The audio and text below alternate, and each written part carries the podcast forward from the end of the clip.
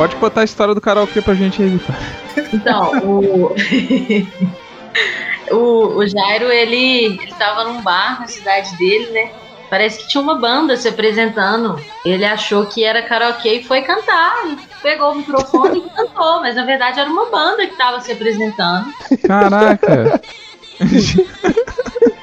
Você subiu e roubou o microfone do vocalista da banda, velho. Não, é que era. é, Foi, foi um pouco mais íntimo e um pouco mais humilhante.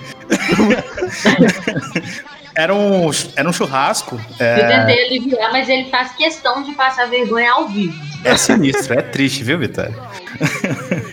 Aí era um churrasco e tal, né? Não, peraí, ainda E- tem uma pergunta. Era um churrasco. Você cantou sertanejo universitário ou pagode?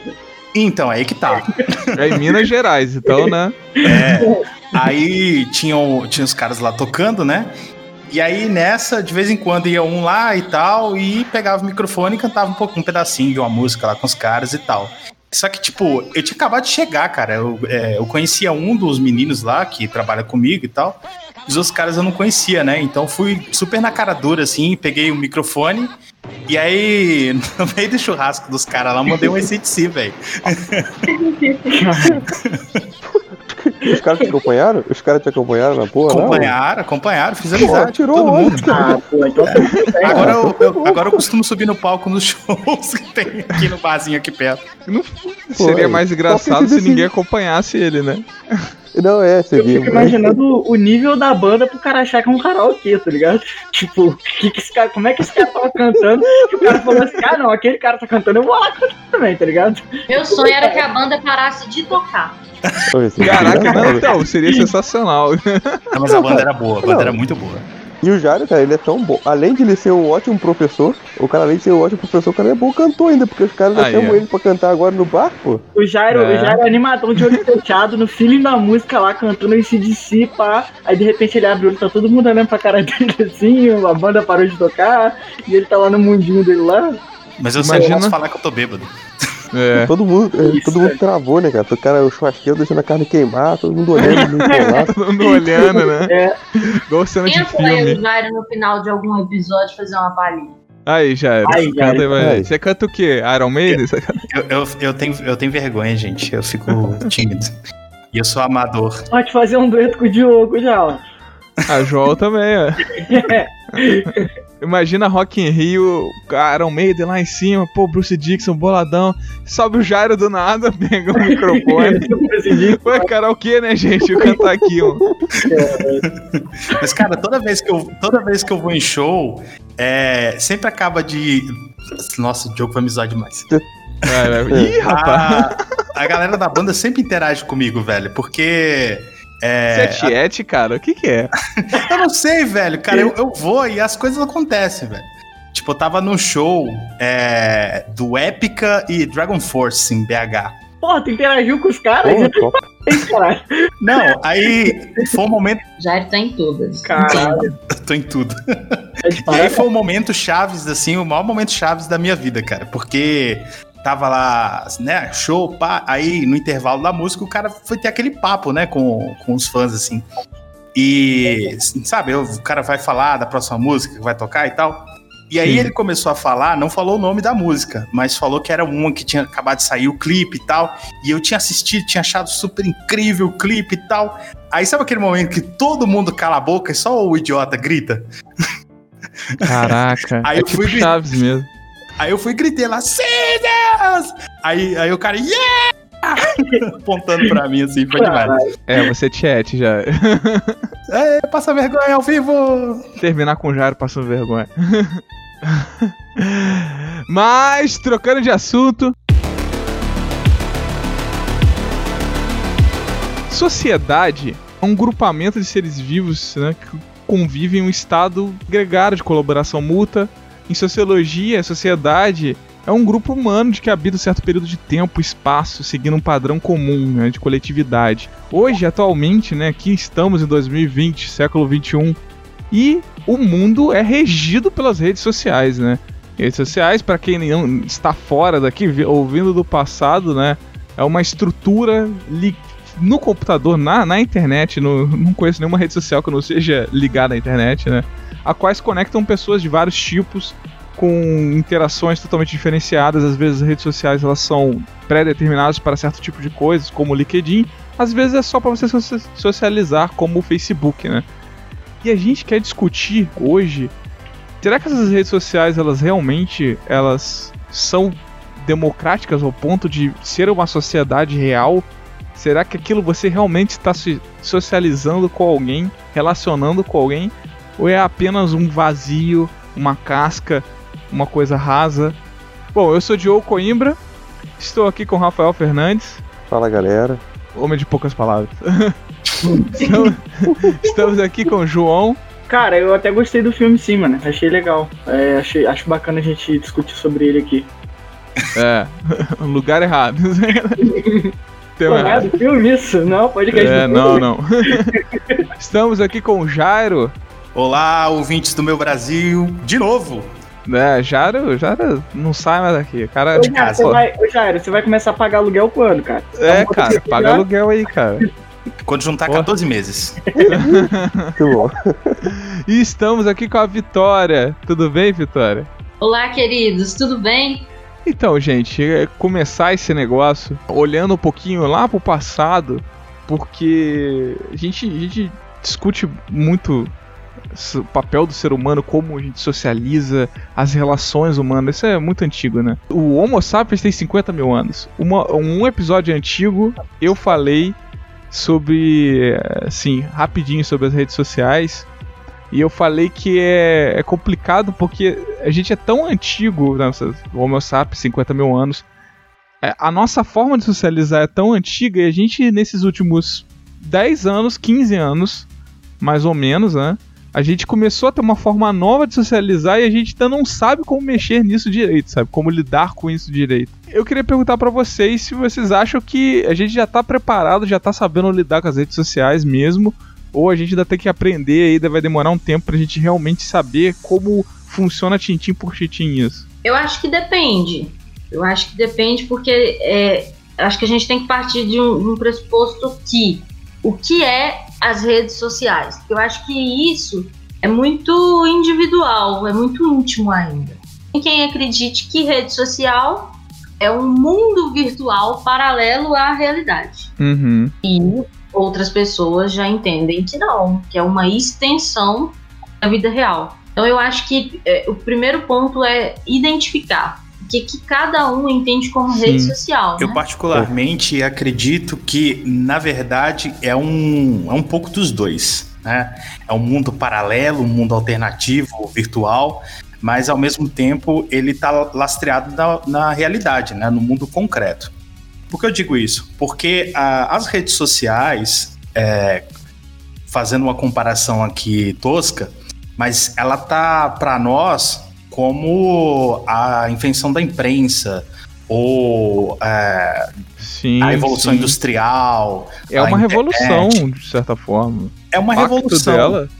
Porque as redes sociais, é, hoje, elas dominam, dominam assim, né? Elas estão presentes na vida de uma parcela da, da população mundial muito significante, muito expressiva.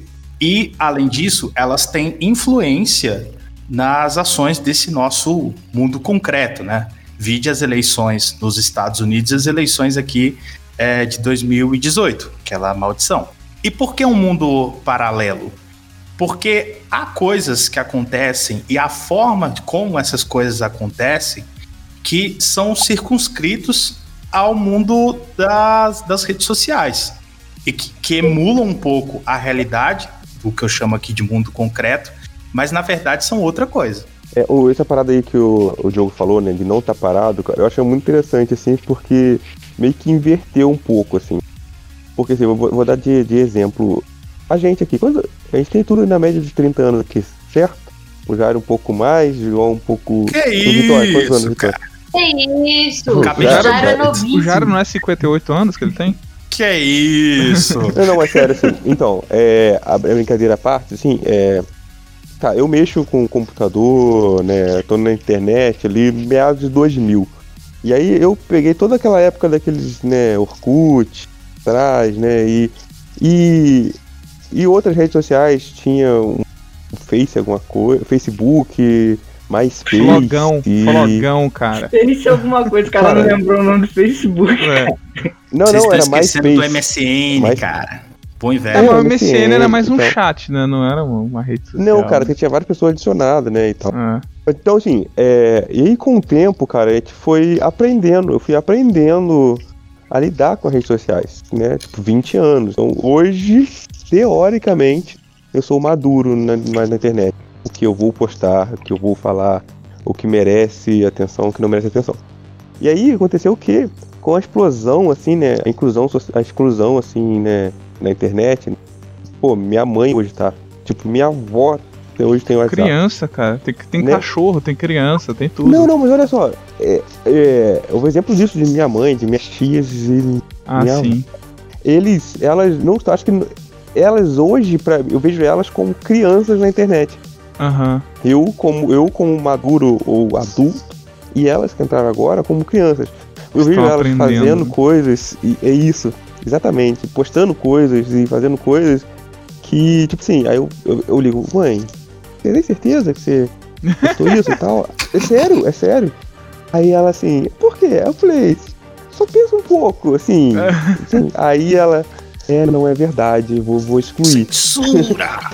Ah, cara, é complicado. Não, mas tipo assim, cara, não, não- censurando minha própria mãe. Puta merda. Caraca, Mas é- Rafael. É, é a Pô, aí, não, Jair, é tipo- episódio sobre ditadura não ensinou nada pra esse garoto, né, cara?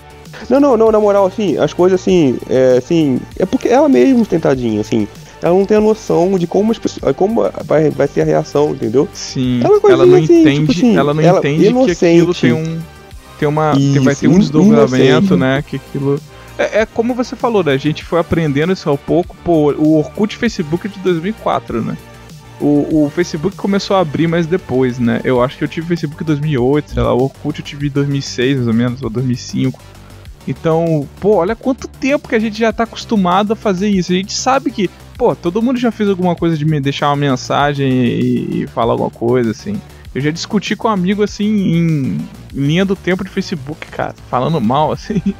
Então a gente sabe dessas coisas, cara. Agora, a sua mãe, a sua avó, o pessoal que tá começando agora, eles estão aprendendo a isso. Uma coisa que você também aprende com o tempo, e isso é muito necessário nesse, nesse tempo que a gente está vivendo de, de, de inclusão digital gigante e tudo mais, é o filtro, né, cara, de informações e saber é, Uhum. diferenciar fake Ah, news e tudo, né? Por exemplo, o Rafael falou da mãe dele e tal. Cara, esses tempos atrás aí, algum parente meu, cara, eu não lembro se foi um tio ou um primo, alguma coisa, compartilhou uma daquelas zoeiras do que eles botam uma foto do Walter White, sabe? Falando que o cara se curou do câncer, isso e tal, tá ligado?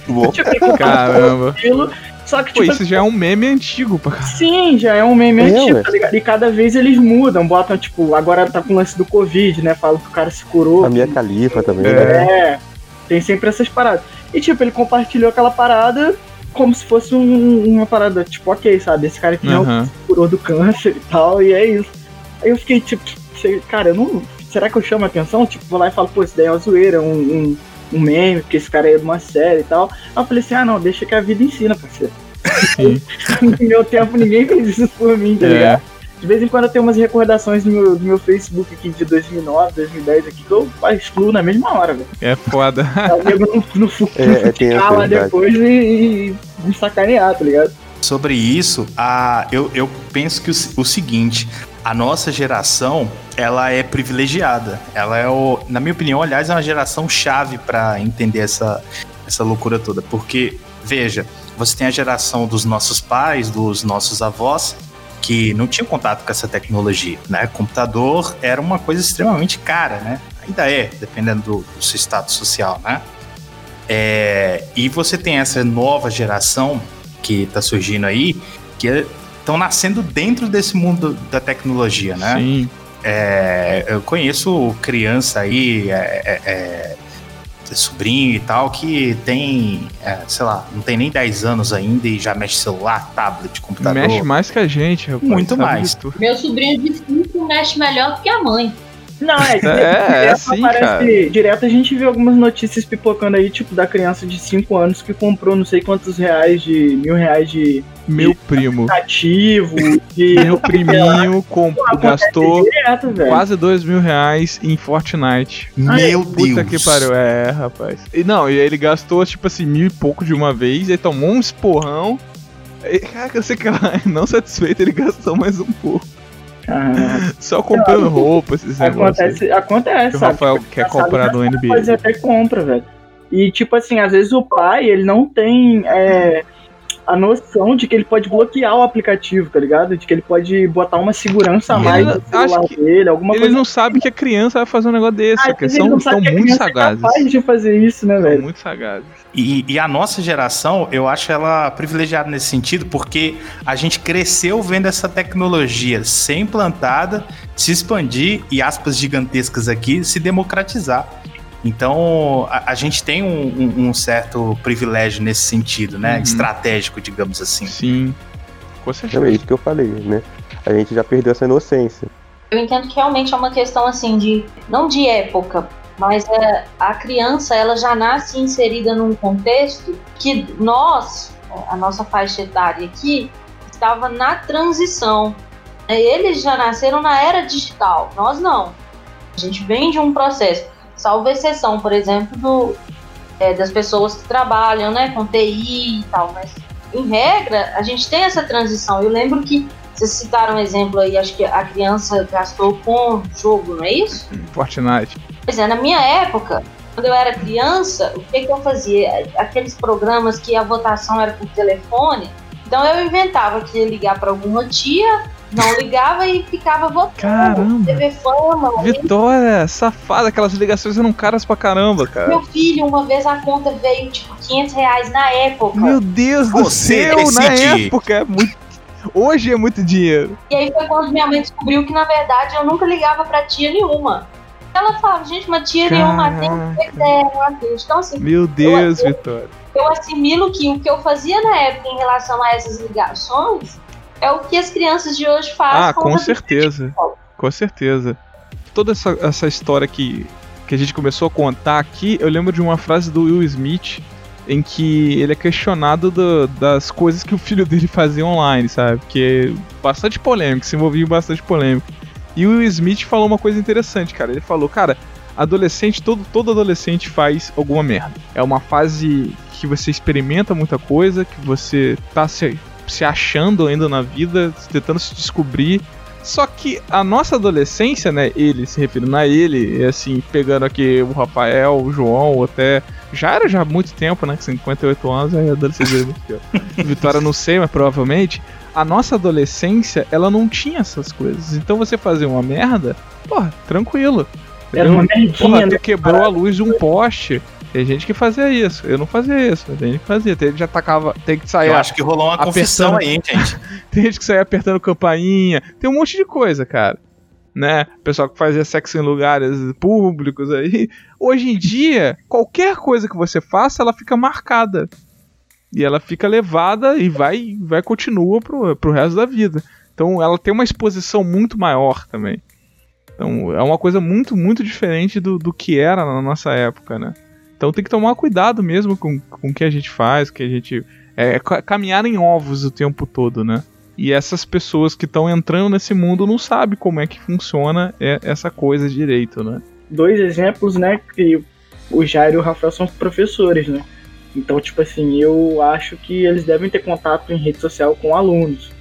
Então, tipo, é, é difícil, cara, você manter é, uma postura em sala de aula que seja. é, e você tem que manter aquela mesma postura na sua rede social por causa de alunos, sabe? É, eu, também, Complicado, não. eu também sou professor e na época de que eu tava estagiando e tal, eu tinha contato com os alunos e, tipo assim, eu não tinha alunos em rede social. Tipo, era uma parada que eu, eu, era, eu seguia rigorosamente, sabe? Eu não tinha contato com nenhum aluno meu em rede social, nenhum, nenhum de, independente de idade. Dei aula para criança, adolescente, idoso e eu não tinha contato com nenhum deles em rede social, sabe? O máximo que eu tinha de contato com eles era, tipo assim, com os meus alunos é, particulares de natação, eu tinha é, contatos em grupos de WhatsApp para poder marcar horário e tudo mais, mas tipo, contato de expor minha vida pessoal, nada, nada, minhas opiniões, nada disso. Eu evitava ao máximo, sabe? Porque, pô, imagina você chegar na sala de aula lá, por exemplo, você é, adotar uma postura e na sua vida pessoal você ter outra postura e um aluno seu te confrontar com aquilo, sabe? Tipo, ah, mas porra, você fala isso aqui, mas você não faz a mesma coisa. E entendeu? confronta mesmo. Olha só. Professor, professora, assim, é a profissão mais cobrada, não tem jeito. É, professor tem que ser perfeito, né? Não, eu, depois que eu me tornei professor, cara, é, é, é dei muita coisa, sabe? E eu sou meio professor é, protetorzão, sabe? Eu sou meio babão com os meus alunos. Então, cara, é, é porque eu fui me policiando, mas já chegou assim ao absurdo de eu estar tá no, no mercado, moro em cidade pequena, né? de eu estar no mercado, sair para comprar uma cerveja no mercado, encontro o aluno, eu não compro, tá ligado? Agora Caraca, que eu consegui me controlar um pouco mais.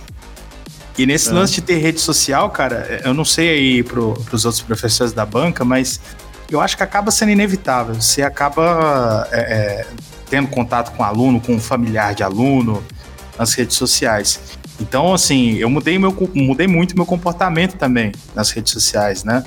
acho que mudou também, porque hoje você tem uma maior interação uhum. é, de professores mesmo, utilizando redes sociais. Sem dúvida. Sem aquela necessidade ou sem aquela ressalva de não ter contato com alunos. Uhum. Coisa que há pouco mais de cinco anos atrás era, a regra era não ter nenhuma interação com alunos. Né?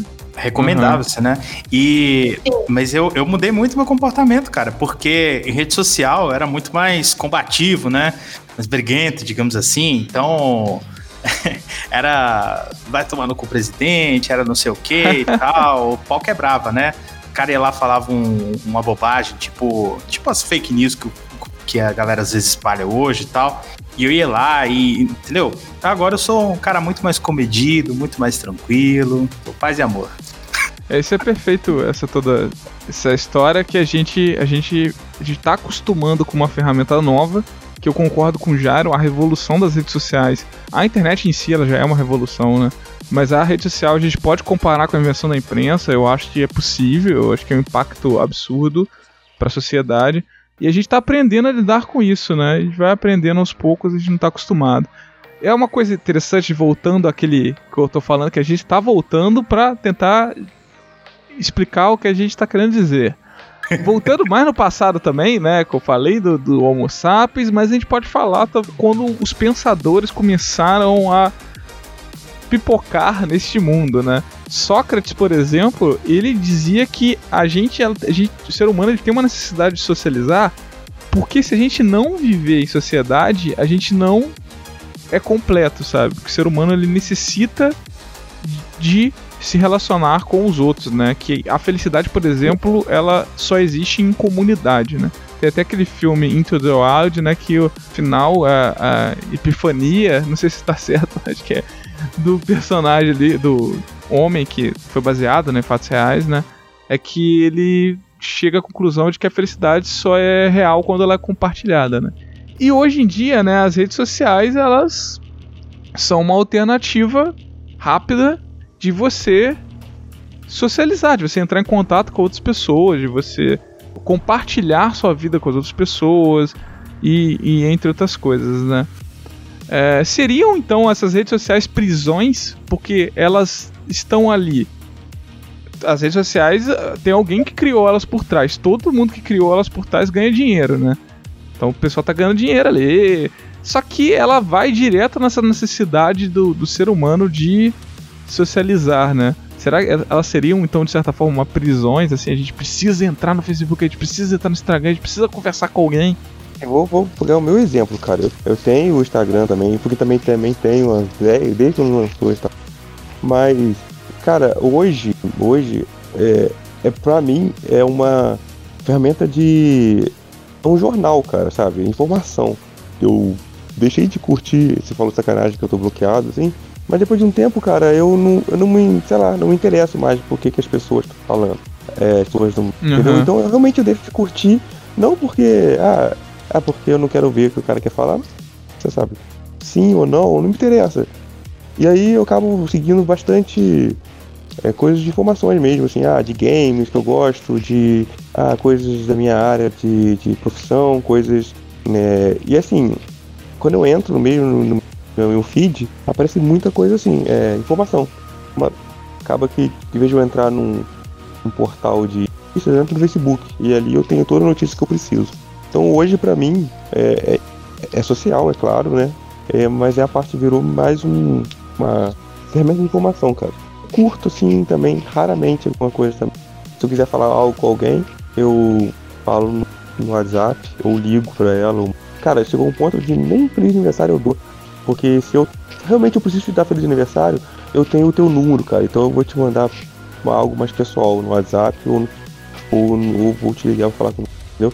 Eu, eu entendo também que as redes sociais, elas, de alguma forma, há uma proporção de que afasta quem está mais perto da gente e aproxima quem está distante. Então, Sim. muitas vezes eu, eu percebo, é, tanto de relações pessoais quanto de relatos de amigos, que você acaba, de certa forma, tendo uma conexão alguém que está longe, às vezes que você nunca viu, mas que você tem uma interação bacana, uma conversa sadia, saudável, que você não consegue ter, por exemplo, com alguém que trabalha do seu lado, talvez na mesma sala. Então, isso, de certa forma, é, eu não falo que acabou separando as pessoas, mas eu acho que acaba unindo os afins. Uhum. Eu até uhum. falo isso no meu podcast porque eu acho que acaba sendo uma forma de, de seleção, obviamente, mas também é, eu faço uma crítica, um contraponto de que ao, até que ponto também a gente não dá talvez uma, uma abertura, uma maior interação para quem está perto da gente e não só para quem está distante, né? Nesse, no mundo digital. Porque veja, é, hoje muitas vezes a gente deixa de ir na casa do vizinho, do amigo de infância ou até do parente para dar um abraço, para ter esse, esse contato, essa coisa afetuosa, porque foi substituído pelo, pelo áudio, pela mensagem de texto, pelo, pela publicação no Facebook. Então, uhum. Então isso tem afastado as pessoas mais próximas. É, é, assim, durante, falando pela minha experiência com o meu grupo de amigos, né? E os meus amigos de infância, mesmo o Diogo e o Rafael, estão inclusos nessa, né? É, eu me mudei de cidade recentemente, né? E agora, por causa da pandemia e toda essa confusão, eu acabei voltando para minha casa dos meus pais, né? Mas eu, eu, me mudei de cidade e durante esse tempo eu fiquei afastado dos meus amigos. Então, o, o meu tempo online nas redes sociais, principalmente é, no Instagram, que é por onde eu tenho mais uma, é, consigo mensurar melhor, porque até mesmo o aplicativo ele te dá um, um relatório de horas semanais de uso, né? Cara, eu tinha muitas horas semanais de uso quando eu tava longe e agora eu voltei para minha cidade. Eu até comentei isso com o pessoal esses dias, às vezes eu fico dias sem abrir o meu Instagram. E acho que foi ontem ou anteontem eu recebi um, um relatório semanal e, tipo, eu fico menos de uma hora por semana no meu Instagram, sabe? Tipo, é, comparado com o que eu ficava antes, eu devia ficar, sei lá, cara, 10, 15 horas semanais no Instagram e agora eu fico menos de uma hora, sabe? Uhum. E acho que isso veio, veio, muito da aproximação que eu tive com os meus amigos depois de ter voltado pra cá. É, porque é, apesar da pandemia, a gente está fazendo coisas juntos, de estar tá sempre jogando junto online, Sim. ou da gente estar tá sempre se falando nos grupos do WhatsApp. Então a gente está vivendo o mesmo é, ambiente de notícias, né? A gente recebe notícias da mesma população, da mesma coisa, então a gente está sempre conversando sobre isso. É, eu acho que isso me afastou muito das redes sociais. Uhum. E, e, eu acho que é uma, é uma forma da galera também é, se afastar é se apegar a quem tá do lado, sabe? Você tentar conviver mais com quem tá perto de você e não com a galera que tá no seu celular, sabe? Só, João, é, quando você usava 10 ou 14 horas por dia, você sentia que era uma prisão, de certa forma? Porque era, era a única forma que você tinha de socializar com seus amigos e, e acabava que você tinha que usar aquilo? É, eu acho que era, eu acho que era meio isso, sabe? Tipo, às vezes eu uhum. tava, por exemplo, em casa sozinho, sabe? Aí eu, tipo assim, cara, eu, tipo, eu quero saber dos meus amigos, sabe? Só que aí, tipo, ao invés de eu entrar e ligar pra ele, sabe? Tipo, pô, e aí, o que, que você tá fazendo da vida? O que, que tá acontecendo tal? Eu, tipo, eu ia no Instagram e olhava, sabe? O que, que eles estavam fazendo. O que, que os meus amigos estão fazendo aqui, sabe? O que, que eles estão publicando e tal. Aí a minha atividade nas redes sociais era muito maior. Inclusive, hoje eu uso bastante ainda o Facebook porque eu uso muitos grupos de, de, de jogos que eu jogo, de comunidades que eu participo. Mas eu já não uso tanto pra, tipo, conversar com as pessoas em posts, marcar as pessoas em publicações, esse tipo de coisa. Quando eu tava afastado, eu fazia muito isso. Eu marcava muito mais os meus amigos em memes, essas coisas. Hoje em dia eu comento os memes com eles no WhatsApp, sei lá, entendeu? É mais. É uma, um, um, um relacionamento mais próximo, sei lá.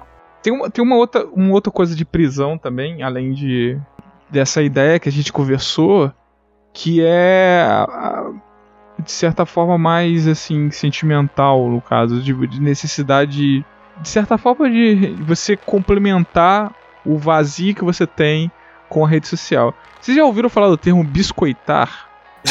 Primeira vez. Você nunca ouviu falar nisso? É isso, já. Que já, isso? já Vitória, tem- ensina pra ele, o que, que é?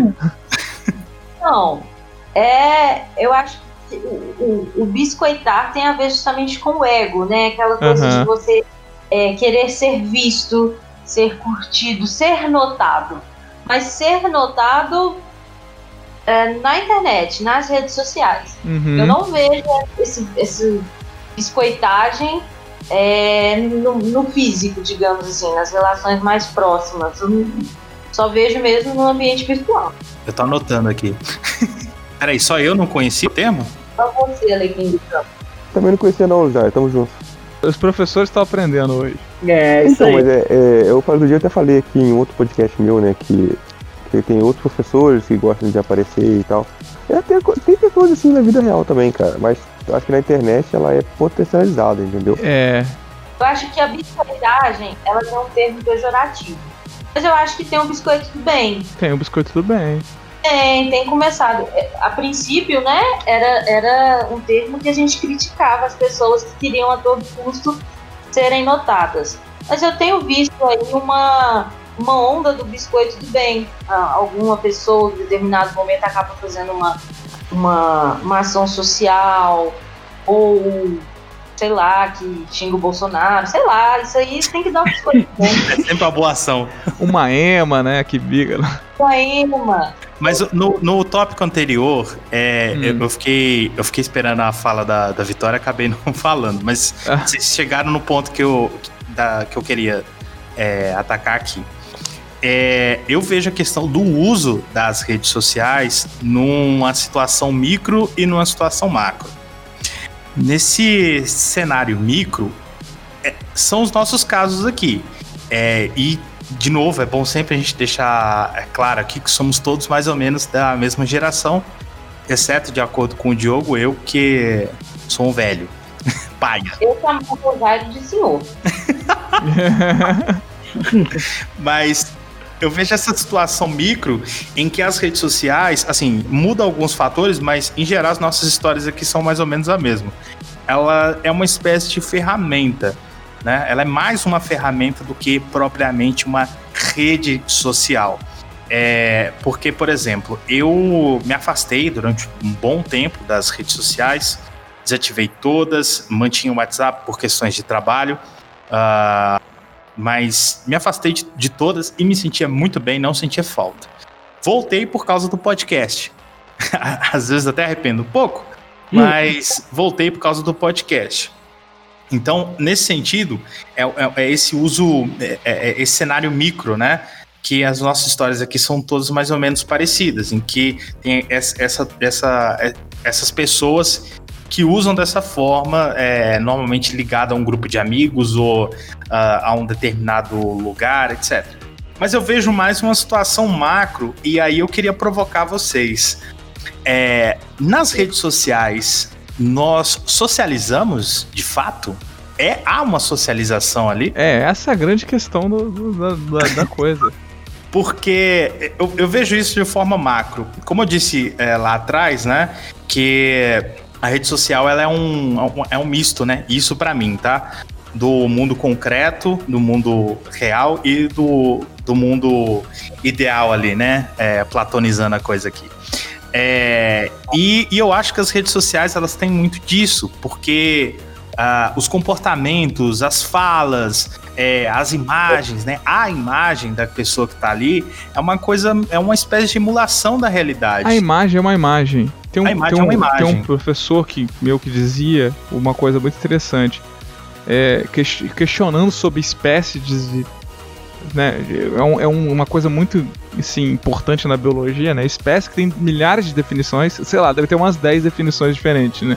E aí a pessoa falava, não, como é que você, como é que você descreve uma espécie? Ah, você pegou um indivíduo, ele é o seu indivíduo o principal, a partir dele que você vai descrever a espécie, você pega mais 10 e você descreve as variações da espécie baseado nesses 10. Então, de acordo com, com 11 indivíduos, ali mais ou menos, é, é uma base, né? Não é exatamente assim. Você descreve uma espécie. Será que é realmente uma espécie isso? Será que você não pegou só uma variação de local? Será que você pode definir aquilo é realmente o todo? E aí ele falava, citando outro, outro autor, que se você mostrar um desenho de um cachimbo para a pessoa, você perguntar o que é isso, a pessoa vai dizer é um cachimbo. Aí você pode dizer, você pode responder não é um cachimbo, é um desenho aquilo não é realmente o todo o contexto da coisa, né? E você vendo uma foto, é uma foto, não é a pessoa, mas a gente já coloca na cabeça que é a pessoa, sabe? Então é, é, é, é uma coisa muito, muito louca de você estar nesse limiar entre ser realmente uma coisa e ser uma projeção daquela coisa, sabe? Pois é, então é essa provocação que eu tô propondo para vocês, porque é um socializar de fato? Eu particularmente acredito que, que em geral não. É, a, a, rede social ela tende, tende mais a ser um local de não presença do que um uhum. local de socialização, onde as imagens são emuladas, da, são a emulação da realidade onde os hábitos, a, a, as formas de, de, se comportar, de ser, o que se gosta, o que se não gosta, não é, não, é, é muito diferente da aproximação do real. Ah, Jair, mas eu conheci pessoas legais, é, me diverti na rede social e tal. Sim, mas é um caso. E aí eu entendo que, nesse caso, a rede social é mais meio do que fim. Por exemplo, a, a Vitória, que está aí com a gente, eu conheci graças às redes sociais. Mas no nosso caso, é, uma, é mais ferramenta do que o, fim em si mesmo. Percebe o que eu tô dizendo? É, entendo, entendo. Ela sendo utilizada como ferramenta, até a Vitória falou dos pontos positivos, né? É, é, ótimo você se relacionar com pessoas que você não poderia se relacionar. Sim. Na pandemia, então, gente, porra, ótimo você, pô, gente, ir conversar com os amigos e tal, chamada de vídeo, ver o que, que a pessoa tá fazendo, igual o João fazia ela não pode ser usada como um fim, porque ela não é de fato este fim. Isso é, é a grande então, questão também que... que a gente tá querendo discutir. Uma, uma das coisas nesse. Pegando também o biscoitar ali, que, que é a pessoa que fica nesse negócio de dizer que é a pessoa que tá querendo aparecer, né? Mas é, você sente uma necessidade de ter um retorno.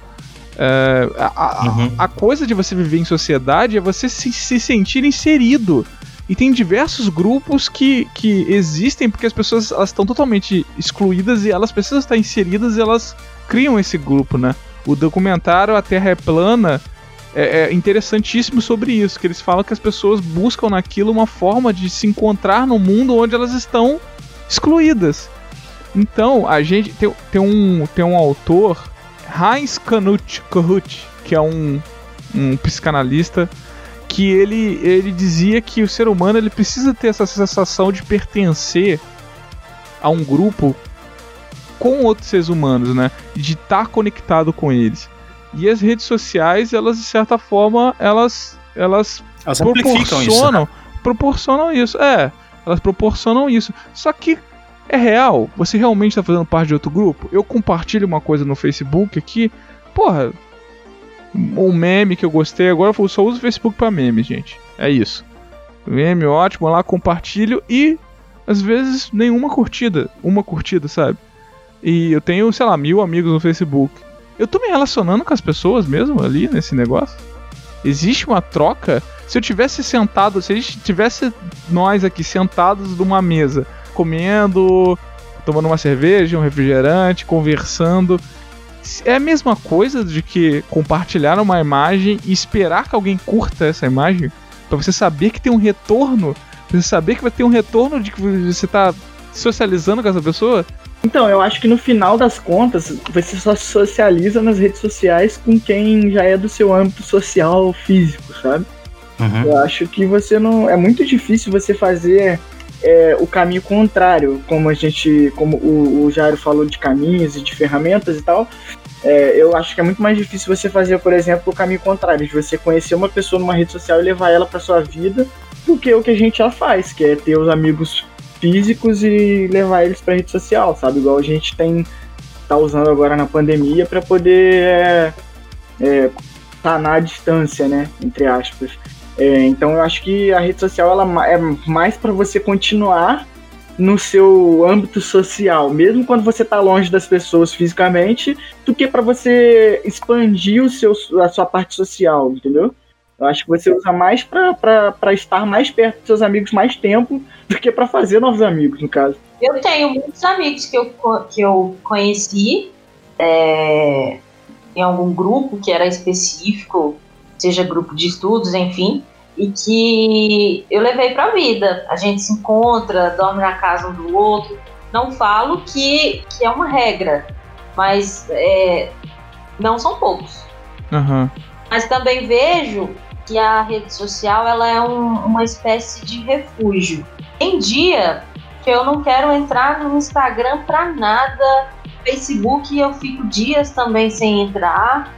Insta, o WhatsApp eu vejo alguém mandando mensagem ou outra, não tô com saco para responder. Me dia... definiu. Mas tem dia que é o, é o oposto é, é, uma espécie de refúgio que eu não quero estudar, eu não quero trabalhar, eu não quero fazer nada. Eu quero ficar procrastinando, olhando para o teto, mexendo no WhatsApp, Instagram. Então eu, eu vejo também esse lado do refúgio. Uhum. Uma espécie de projeção, sabe? Assim, você sair um pouco. É uma ilusão de que a gente sai da vida real e vai para a vida virtual. Mas para mim, uma de alguma forma se espelha na outra. E eu queria jogar uma outra coisa aí, baseado inclusive muito no que vocês disseram nas suas falas anteriores, uhum. que é a questão da bolha, tá? Eu ia é... falar disso agora, porque o João falou que a gente e falou que não, as pessoas, algumas pessoas tendem a ficar só com aquele grupo de socializar no Facebook com um grupo de amigos, sabe? E eu vejo muito isso mesmo, cara. Tipo, da mesma forma que, que eu compartilho as coisas, eu gosto de curtir as coisas de pessoas específicas porque eu gosto do humor dessas pessoas. O meu negócio é meme no Facebook, cara. o Diogo posta muitos memes no Facebook lá, igual ele falou. Se você for pegar, por exemplo, os últimos 10 memes que o Diogo postou, você vai ver que o padrão das pessoas que curtiram aqueles memes é são basicamente as mesmas pessoas, sabe? Sim. Claro que, te, claro que tem um algoritmo envolvido. Isso, exatamente. Tem um algoritmo da pessoa que acompanha conforme ela vai curtindo suas coisas, você vai aparecendo Sim, mais claro que tem. Tal. Mas, tipo, você tá atingindo um, um nicho de pessoas ali com, que é com que você tá postando, cara. Você é, nunca vai postar uma foto que vai atingir todo mundo do seu Facebook, todo mundo vai ver e todo mundo não, vai curtir. O algoritmo não vai deixar também. Exatamente, também tem isso. Não, mas é, é, interessante isso, porque é, é isso daí. Eu, eu realmente, cara, porra, tem vezes que eu falo, cara, eu nem vou curtir alguma coisa dessa pessoa agora. Porque a pessoa vai achar estranho, sabe? Geralmente mulher, pô, tô curtindo tudo. Dou amei cinco coisas seguidas. Porque eu gosto do tipo de humor da pessoa, cara. Igual eu falei, o Rafael, ele tem uma mania de. Da, da 9 horas, bate o reloginho biológico dele, sacanagem. Ele posta milhões de memes no grupo de WhatsApp que a gente tem lá. E, pô, eu gosto dos memes dele, cara. Tem um outro cara que reclama de vez em quando. Fala, é. pô, Rafael, você tá com. O seu humor é uma bosta. Cara, eu, eu, meu humor é humor palhaço, meu irmão. Eu, eu curto das coisas sem noção, assim, bizarro. Eu gosto também. Eu e gosto. aí ele fica postando e eu fico curtindo. E é a mesma coisa no, no, no, Facebook. Eu acabo que eu me relaciono nessa coisa de, de meme com esse grupo de pessoas. E eles, de certa forma, são as únicas que se relacionam comigo nesse grupo de, de memes, né? Isso falando de memes, mas isso vai para muito mais além, né? Porque tem pessoas que só se relacionam com pessoas da ideologia política delas, né? Tipo, de esquerda, direita, centro, libertário. Você é um pouco mais direto do que o Diogo, por exemplo. Esse grupo que o Diogo falou é um grupo que a gente tem no qual tem cinco amigos no grupo. É, eu, Diogo e Rafael fazemos, fazemos parte, são seis na verdade, né? seis amigos. É. E tem mais três amigos além, além de nós. É, cara, nesse grupo é um grupo que a gente fala de coisas que eu não falo em nenhum outro grupo e com nenhuma outra pessoa, tipo, de nada, sabe? De, nem de Instagram, nem no Facebook, nem no É aquele WhatsApp. grupo restrito, secreto. Sim, é, é tipo assim, é o grupo que eu sei que se chegar duas horas da tarde e eu quiser falar de futebol, eu vou lá e vou falar de futebol e a gente vai estar ok falando de futebol. E à noite a gente vai discutir um filme, um livro, um quadrinho, um. sei lá, uma notícia da novela, sabe? Qualquer parada a gente vai discutir lá, entendeu? Por quê? Porque essa galera é a galera que pensa parecido comigo, sabe? Se eu soltar uma notícia de futebol, por exemplo, em algum outro grupo que eu tenha, ou uma piada, ou um meme, alguma coisa, talvez a galera não vai, tipo, interagir igual a gente interage no grupo, sabe? Essa é a minha bolha De social. certa forma, é uma bolha. ali, é. aquele grupo é a minha bolha social, sabe? É, é ali que eu tenho a liberdade pra fazer as piadas que eu quiser, pra falar o que eu quiser, pra é, brigar quando eu tenho que brigar, porque lá a gente briga também pra caralho. É, então, tipo, é lá que a gente faz essas coisas. E a gente pensa parecido em alguns pontos, diferente em outros pontos, mas a gente lá a gente discute, porque a gente sabe que a gente vai ser ouvido e a gente vai ouvir. E tem outros lugares que você, às vezes, tipo, Facebook mesmo, você tem uma opinião sobre X acontecimento do mundo. Você vai lá e posta sua opinião e ninguém dá a mínima, tá ligado? Ninguém quer saber Uhum. o que você tá pensando sobre aquilo. Então é complicado. Quando você tá dentro da sua bolha, ela te dá um conforto, né? E eu acho que a rede social, as redes sociais, né, melhor dizendo, elas amplificam esse efeito. Porque você socializa com aquele grupo de pessoas, normalmente, né, quando são amigos, próximos, né, a gente costuma ter uma certa linha de pensamento sobre determinados assuntos, ou até mesmo humor, ou a, a linha política, né? E você acaba encontrando ou fazendo parte de outros grupos que têm essa mesma linha de, de Sim. raciocínio. Isso nas eleições. Seguindo pessoas que só têm a mesma linha também, Isso. tem isso. Isso nas eleições, fazendo até um meia-culpa aqui, ficou muito claro pra mim, porque é, em 2018, antes de eu me afastar das redes sociais, eu fiz uma verdadeira limpa nas minhas redes sociais. E comecei a tirar um monte de, de, de, de, de maluco, de terraplanista, de. Enfim. É, isso mostra um pouco como que as, as próprias redes sociais elas afetam o- a nossa capacidade de tolerância. Tudo bem que é muito Total. difícil você tolerar é, protofascista, racista, etc. É, tem coisas que não dá pra tolerar. Assim, quando, Terraplanista. quando vai pra crime, né? Aí eu acho que não, não tem que tolerar, não, né, né, gente? Se dizer Não, que eu- racismo mas- é crime, eu gosto de ficar repetindo pra isso. Homofobia é crime, né? Mas eu tô dizer jogando nos- isso, né? Mas eu tô jogando Tortura é crime, essas coisas. Mas eu tô jogando nos extremos aqui, mas são é, é, coisas mais simples até, né? E a gente acaba afastando essas pessoas. Então, essas relações que a gente tem na, nas redes sociais, elas são, elas são muito mais é, é, frágeis, cara, né? Muito mais fa- rasas. E, e- e esse efeito bolha, ele se amplifica, e da mesma forma, vocês falaram do algoritmo, da mesma forma que o algoritmo age sobre as nossas escolhas nas redes sociais, a gente força o algoritmo também. Então é um, é um efeito duplo aí, né? É, nesse Uhum. sentido. E essa ação toda, tanto nossa quanto do algoritmo, acaba mexendo com a nossa própria ideia, com a nossa formação de opinião, é, com humor, né? Dependendo do, do grupo que você tiver, do ódio. É. Eu acredito que a, a bolha das redes sociais deságua num assunto que é da manipulação. Posso estar falando bobagem, mas eu acredito que quando você acaba construindo a sua bolha, primeiro que você acaba vivendo uma ilusão de que só a sua bolha é certa, porque você acaba elegendo ali, selecionando pessoas de, de mesmo é, viés político, social. É como se o mundo só existisse isso, né? O seu mundo online só vai existir isso porque você só selecionou isso, né? É, claro, porque, tipo assim, as pessoas que você convive só pensam assim, né? Então, mas foi você que selecionou aquelas pessoas, elas não estão chegando até você por livre espontânea vontade. Sim, mas até que ponto isso não é uma espécie de exclusão? É, uma, é uma exclusão. né? É, E aí a gente entra no, no- no caso emblemático das eleições do, do Donald Trump, que através da, da Cambridge Analytica conseguiu manipular todo o resultado das eleições.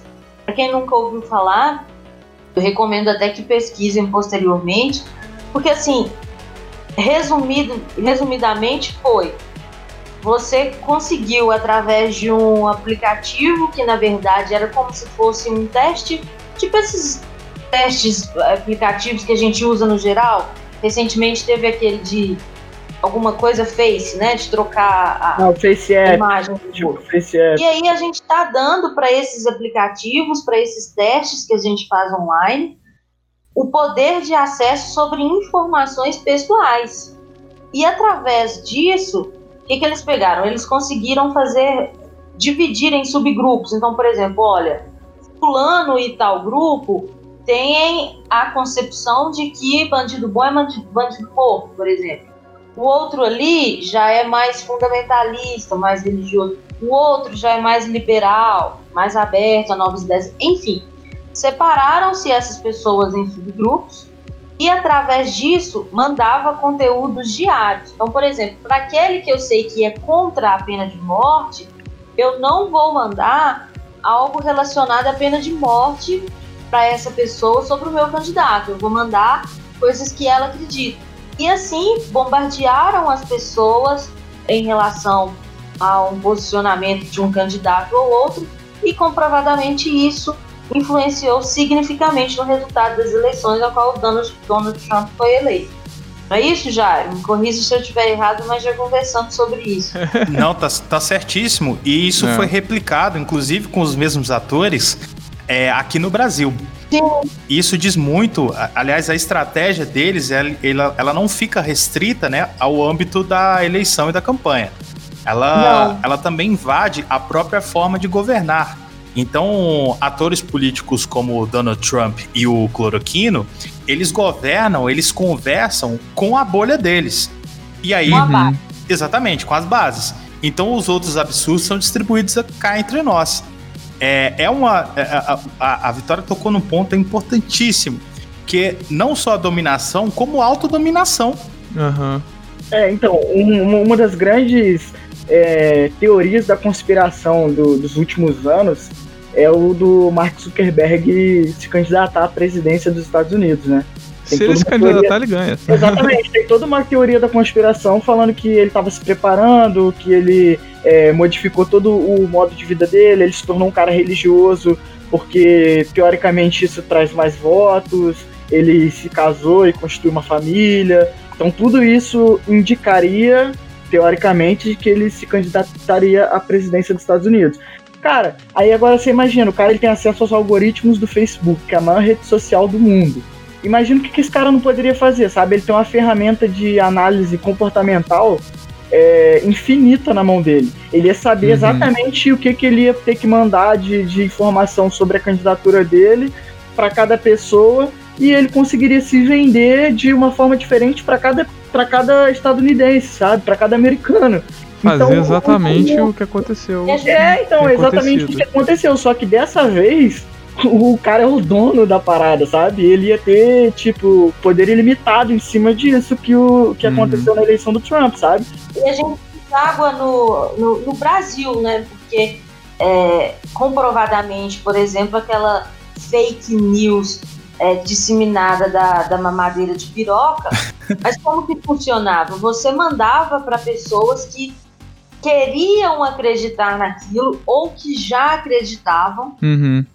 Primeiro para essas pessoas, portanto, e era justamente essa, essas pessoas que eles já sabiam que iria compartilhar aquele conteúdo. E quando compartilhava, outros já compartilhavam, e aí cria-se o algoritmo. Porque o algoritmo, ele, ele não faz nenhum juízo de valor, ele não vai falar verdade, mentira, bom ou Uhum. ruim. Ele vai Mas se simplesmente você começa a compartilhar, a replicar aquele conteúdo, ele criou o algoritmo, acabou. Quando chega nas pessoas fora daquela bolha, já tá feito, já atingiu Já tá milhares. feito o estrago. E tem outra coisa, o, o, o Vitória, a gente, a gente que costuma estudar e se preocupar bastante em desenvolver um pensamento crítico e tentar filtrar as informações que chegam na gente e tal, é, às vezes a gente fica meio cético em relação à capacidade das pessoas em acreditar em certos absurdos. Para você que está nos ouvindo nesse momento e que tem esse mesmo ceticismo, eu recomendo você dar uma olhada no que acontece no cercadinho do Inominado. Do, do cloroquino, né? Voldemort. Denominável. É, porque as, aquelas pessoas, elas realmente acreditam nesse- nesses absurdos que são veiculados. Elas realmente acreditam que tem um partido ou dois que tem um projeto de fazer uma Que república. tem o comunismo querendo tomar o Brasil. Não, é, é, e nesse coisa momento de pandemia é interessante você falar isso, porque essas pessoas acreditam que a máscara não influencia em nada. Né? Então não ninguém usa usam. máscara. Não ac acredita que, que não tem nada a ver esse negócio de isolamento social. Acha que é só uma gripezinha, acha que a China inventou a doença, acha que não sei o que lá, sei o que lá. Tá todo mundo morrendo.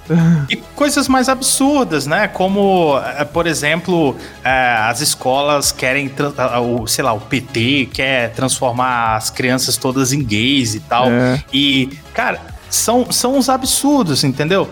E outra, é, essa, essas fake news, essas coisas que pra gente às vezes são até engraçadas, né? É, elas, elas matam, cara. As pessoas, o, o Diogo falou, né? Da questão da máscara. As pessoas saem nas ruas, vão às manifestações. Alguns de nós fomos obrigados a, a, a ir pra rua é, recentemente, porque as ruas estavam tomadas por esses malucos, seguidores do cloroquino. Tá?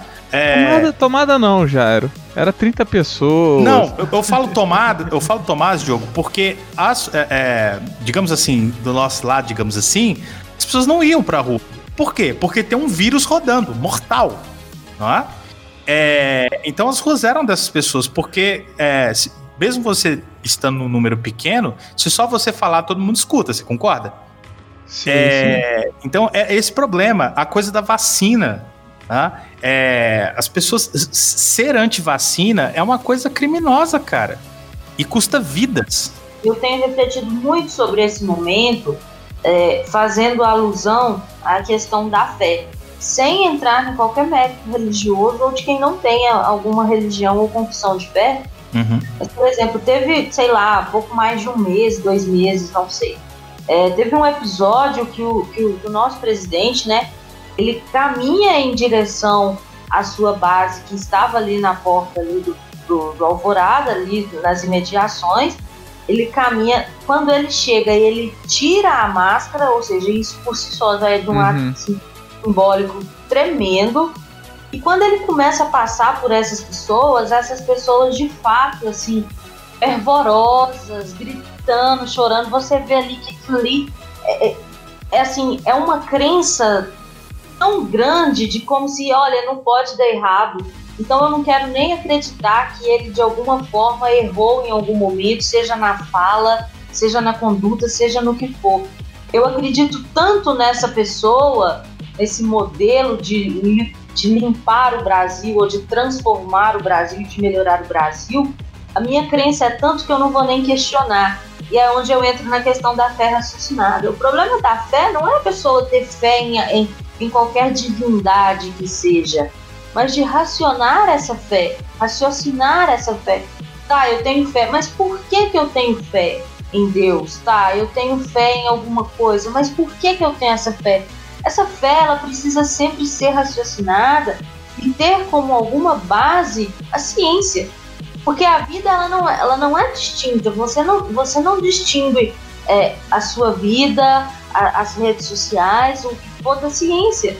É justamente em razão dos avanços da ciência que avançou-se a tecnologia e que a gente hoje está falando de rede social. E que as redes sociais, inclusive, contribuíram para os avanços e resultados, por exemplo, de uma campanha eleitoral. Mas eu acredito nessa, nessa existência, nessa, nessa necessidade da gente raciocinar. Porque senão a gente vai sempre ficar discutindo, é, igual eu ouvi hoje que coronavírus é questão da Globo, ou de Caramba. A Globo é foda, dominando o mundo, que cara. ou de que seremos, é, de que viveremos como a Venezuela ou como o comunismo. Quer dizer, a gente nunca vai conseguir, então, elevar o nível do debate. Não tem como, é né, verdade. cara? E, e tem um outro ponto aí, é, que é a questão de como que é um plano perfeito, se você for parar pra analisar assim friamente. Sim, Porque e pique o cérebro tinha que usar esse plano, né? Porque, Exato. porra, Você, vocês já pararam pra conversar com alguma dessas pessoas? que quando você contrapõe esses argumentos falaciosos ou mesmo absurdos, né? Com uma reportagem de jornal ou um artigo científico, alguma coisa, a pessoa sempre vai te responder. A defesa deles é sempre a mesma, né? Sim, ela vai sempre te responder a mesma Não é coisa. o que eu acho, não é o que eu acredito. Não, É. eles, vão, eles vão te dizer o seguinte, olha, é, esse jornal, é, os- a mídia ela é contra o Brasil, a mídia é comunista, a mídia é do mal. Ah, mas e o cientista? Ah, mas e, mas e o cientista? Não, porque a universidade só, só faz é, é, é todo mundo vagabundo, todo mundo comunista e tal. Tem, então tem em o quem mais que eles comum, acreditam? Jairo. Tem um a minha opinião. Tem, ah, não, mas a minha opinião é essa, né, cara? É Isso, intrinsecamente, o poder de repercussão que a rede social dá para esse tipo de argumento, ele faz com que as pessoas que têm uma fé cega, como a Vitória disse, nesse, nesse, nesse poder e nessa pessoa em si, elas comecem a questionar todas as, as- os embasamentos científicos com opinião. Tipo assim, o cara prova que tem um, um- um estudo científico provando, por exemplo, que os a gente até comentou isso em outro podcast, é, em outro episódio, que é, os países e ou então as regiões que foram afetadas em algum momento da história por uma pandemia ou por alguma coisa parecida com o que a gente está passando agora, é, as, as áreas que fizeram reclusão social se recuperaram é, financeiramente, economicamente, mais rápido do que as áreas que tentaram prolongar a vida econômica do país antes de uma paralisação. Esse, A gente esse falou- artigo eu tenho salvo no meu computador aqui, Exatamente, cara. a gente tem- Interessantíssimo. Gente tem, Manda pra mim, Diogo. a gente tem estudos sobre isso. Cara, esse, esse- tipo, os caras estudaram uma vida inteira, ou anos da vida deles, para poder comprovar cientificamente que aquilo lá tá certo e que as pessoas deveriam respeitar o isolamento social. E aí vem o cara e fala assim: ah, eu acho que tá errado. Tipo assim, ah, eu não concordo. Cara, não se rebate é, uma- um embasamento científico com opinião, cara. Não, não se faz isso, sabe? Ô, João, e tem um outro ponto perverso dessa coisa. Porque vamos fazer um exercício de imaginação aqui. Que no meio dessa conversa de alto nível aqui que a gente tá tendo, tivesse um, um terraplanista, um lunático desses aí. É, é- é, pelo, pela pressão do grupo, e aí entra a questão social, né? Ele acabar, num momento ou outro, se calando, né? Ou ficando é, irritado, saindo, etc. Mas na rede social, na bolha, né? No tô poder do algoritmo, a- as palavras de- de- é, Eu dessas pensei pessoas encontram eco. Aham. Oi? As Eu palavras. pensei- O Rafael falou assim: eu tô quieto, mas eu não sou terraplanista, não. Eu ia perguntar Vai a terraplanista, gente. quieto aí. Revelações. a- a- as palavras dessas pessoas elas encontram eco. Alguém vai ouvir e alguém vai concordar. E isso gera força.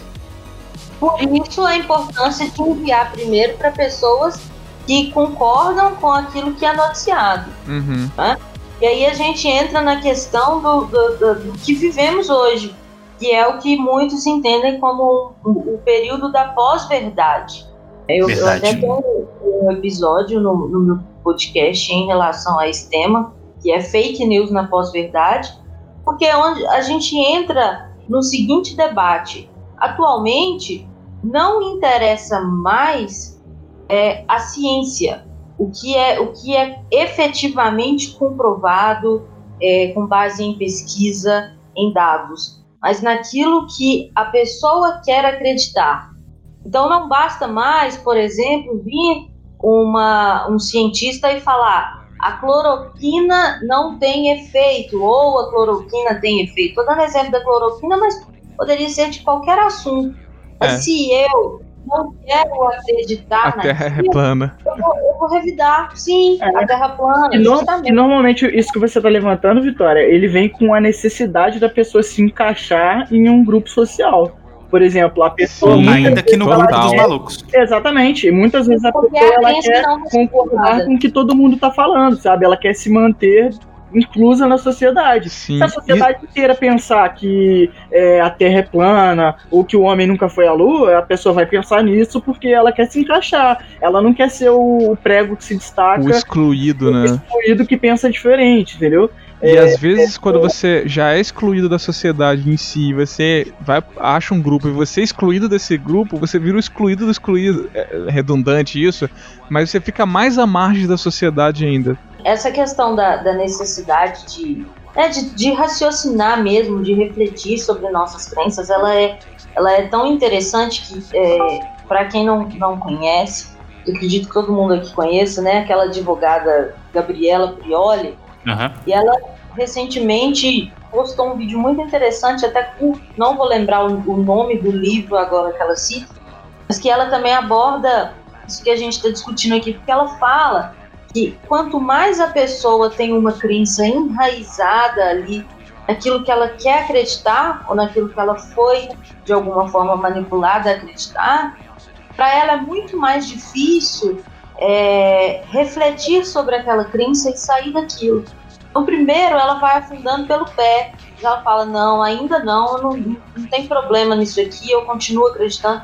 E aí ela vai afundando e ela nunca vai se questionando e nem questionando aquilo que ela acredita. Depois, quando ela já está com a lama no pescoço, é onde ela fala: Agora eu já estou com a lama no pescoço, eu não vou refletir, eu não vou voltar para trás, eu já estou com a lama no pescoço mesmo. Quer dizer, são essas pessoas que, de alguma forma, a educação tem que chegar, a, a, a oportunidade de elevação do nível de debate tem que chegar, é onde, é, sei lá, a, a, gente tem que chegar, não a gente, seria até presunçoso da minha parte é, me denominar como agente para chegar em alguém para tentar promover essa reflexão a ponto de, de raciocinar, de, de, de é, raciocinar ou não uma questão de crença, mas assim, onde a imprensa tem que chegar, onde educadores têm que chegar e que é onde perde espaço no atual governo. Que a gente estava falando sobre a bolha, né? Sobre você estar tá, é, protegido pela, pela bolha das escolhas que você faz sobre o que você quer Sim. conviver, né?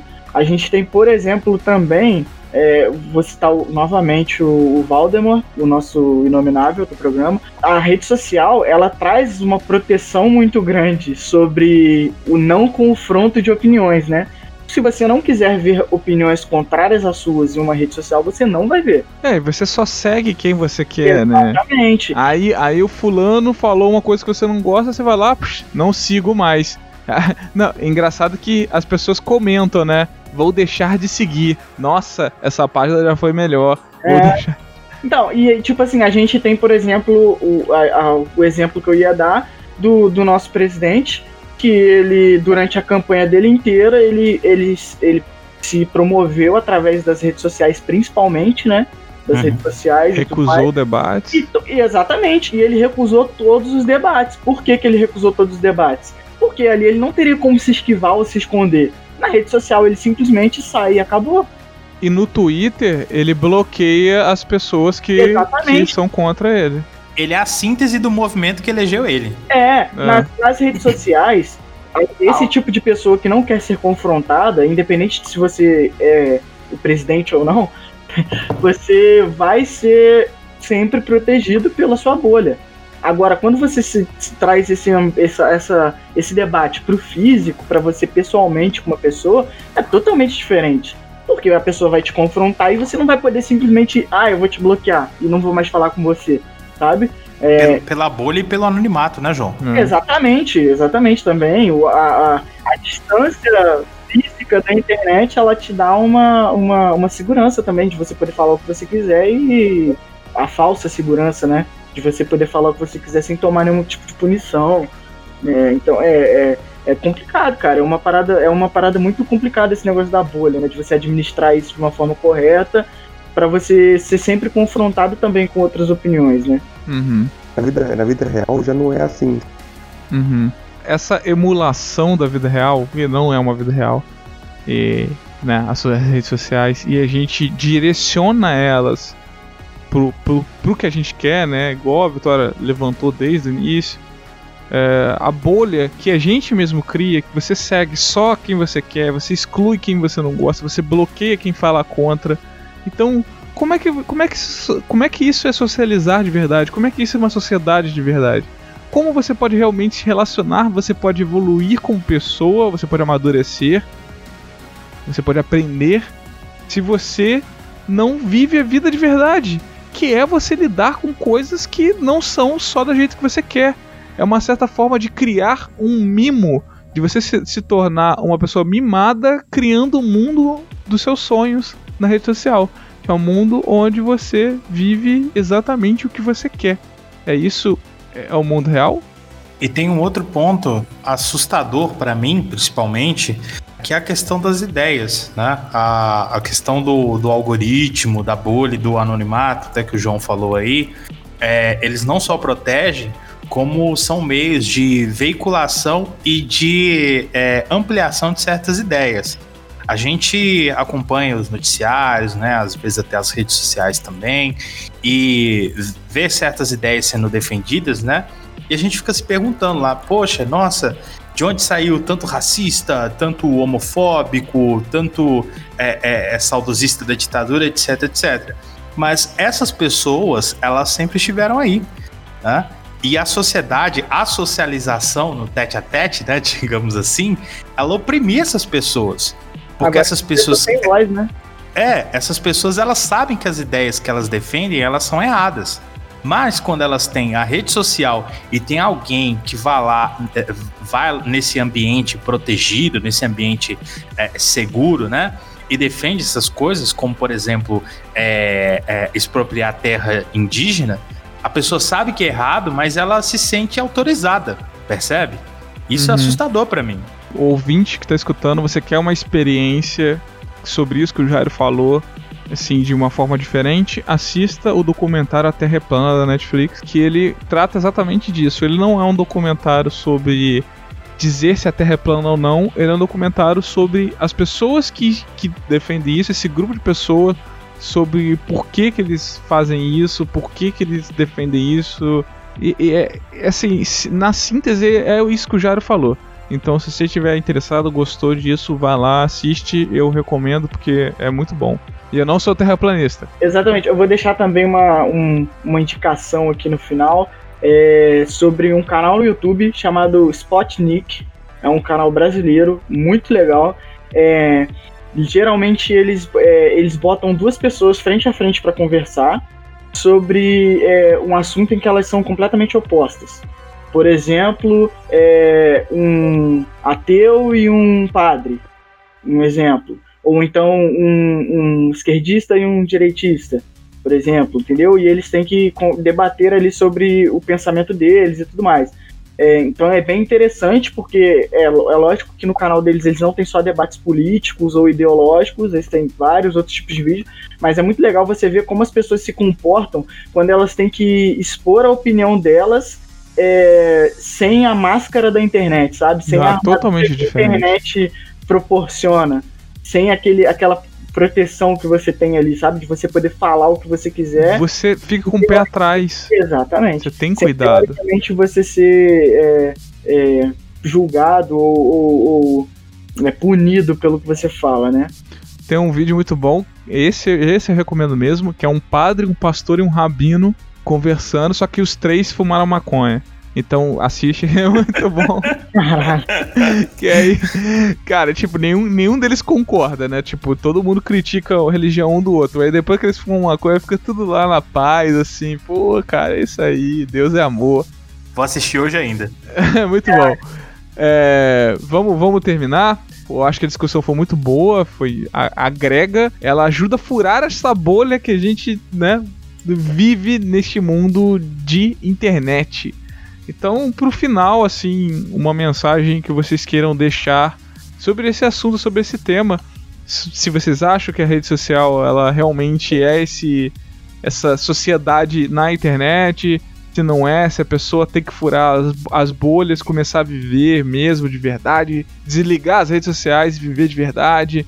Então deixa o recadinho final aí pro, pros ouvintes. Eu quero nesse final aqui é, falar duas coisas rápidas. É, a primeira delas é a gente tem um outro episódio falando sobre internet, em que a gente também fala um pouco sobre as redes sociais. Uma conversa um pouco mais leve do que essa, né? É o trocando É mais sobre a história da internet, Exatamente, né? o episódio número 7, mas a gente também fala, então ouve lá. A outra coisa que eu queria deixar aqui é que se depois de você ouvir todo esse nosso papo, você continua acreditando que a internet não é uma bolha e que você não tem, não está inserido dentro de uma bolha que não confronta suas opiniões, faz o seguinte teste. Abre o seu Spotify ou então o seu YouTube e vê se em algum momento ele vai te indicar, por exemplo, uma banda ou uma música que está fora dos ritmos que você costuma ouvir entendeu? Uhum. Se você, por exemplo, é uma pessoa que escuta samba, se ele vai te indicar uma, um rock progressivo.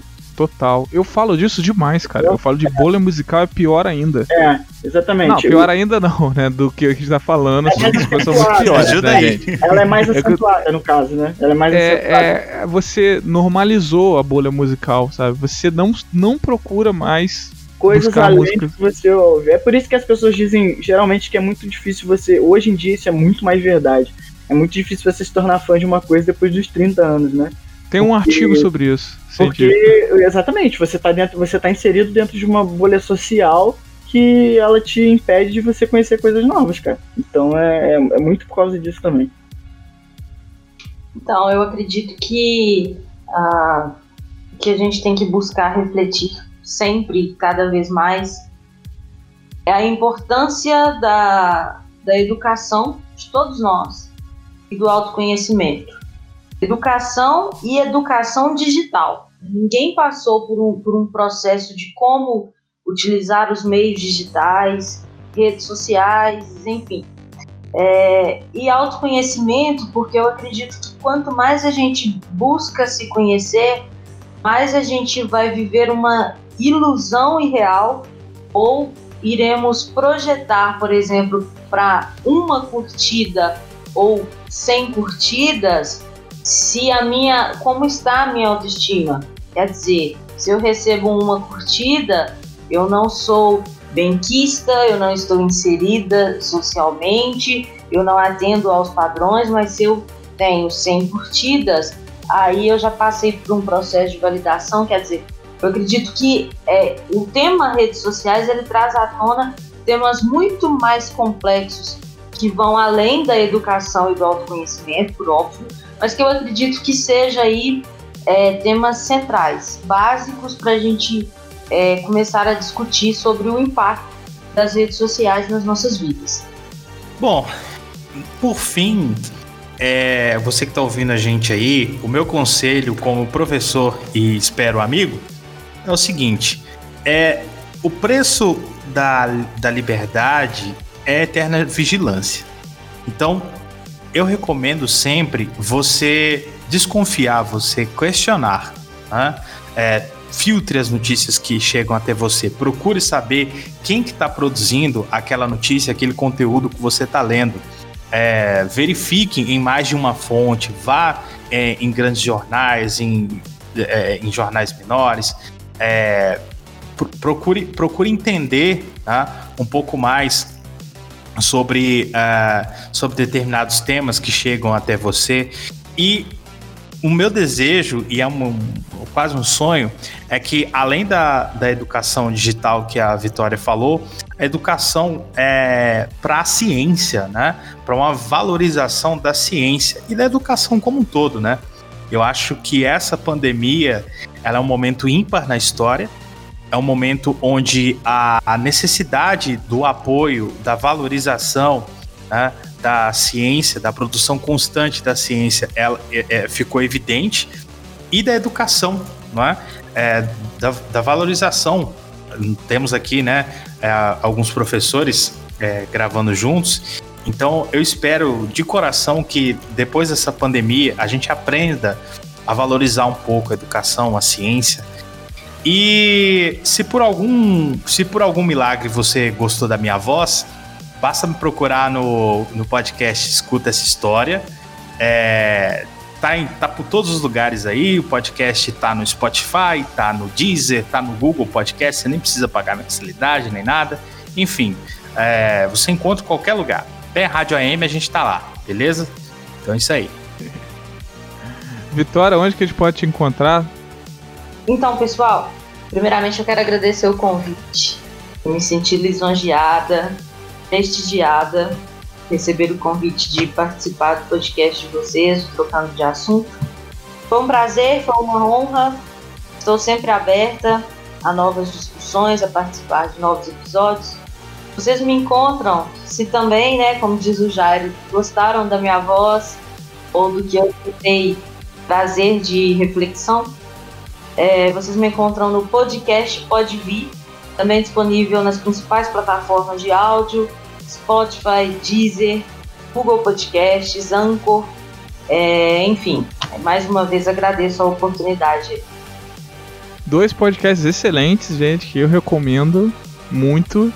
E eles também estão presentes no grupo Podcasters Unidos, né? Esses três podcasts aqui estão neste grupo de gente legal, com podcasts muito bons, de qualidade, só que são os pequenos, né, gente? Essa não temos a visibilidade desses grandes aí. Então, se você quer escutar mais podcasts maneiros assim, dá uma olhada lá no Podcasts Unidos, está lá, o Escuta essa história, o Pode Vir tá lá, o Trocando de Assunto tá lá. Então dá uma chance, gente. É, agora nessa pandemia, é, rolou muito um papo de que a gente deveria ajudar o microempreendedor, né? Comprar na feirinha da esquina e ajudar o cara que tem um mercadinho, pedir o lanche caseiro, artesanal do amigo. Então escuta o podcast pequeno, cara. Isso aí. Ajuda a gente. Ajuda a gente. Ajuda nós. Não adianta falar que tá sem tempo, não, que tá todo mundo com tempo, cara. É, cara, enquanto você tá lá lavando a louça, fazendo a faxina, escuta lá o trocando de assunto, escuta essa história, pode vir.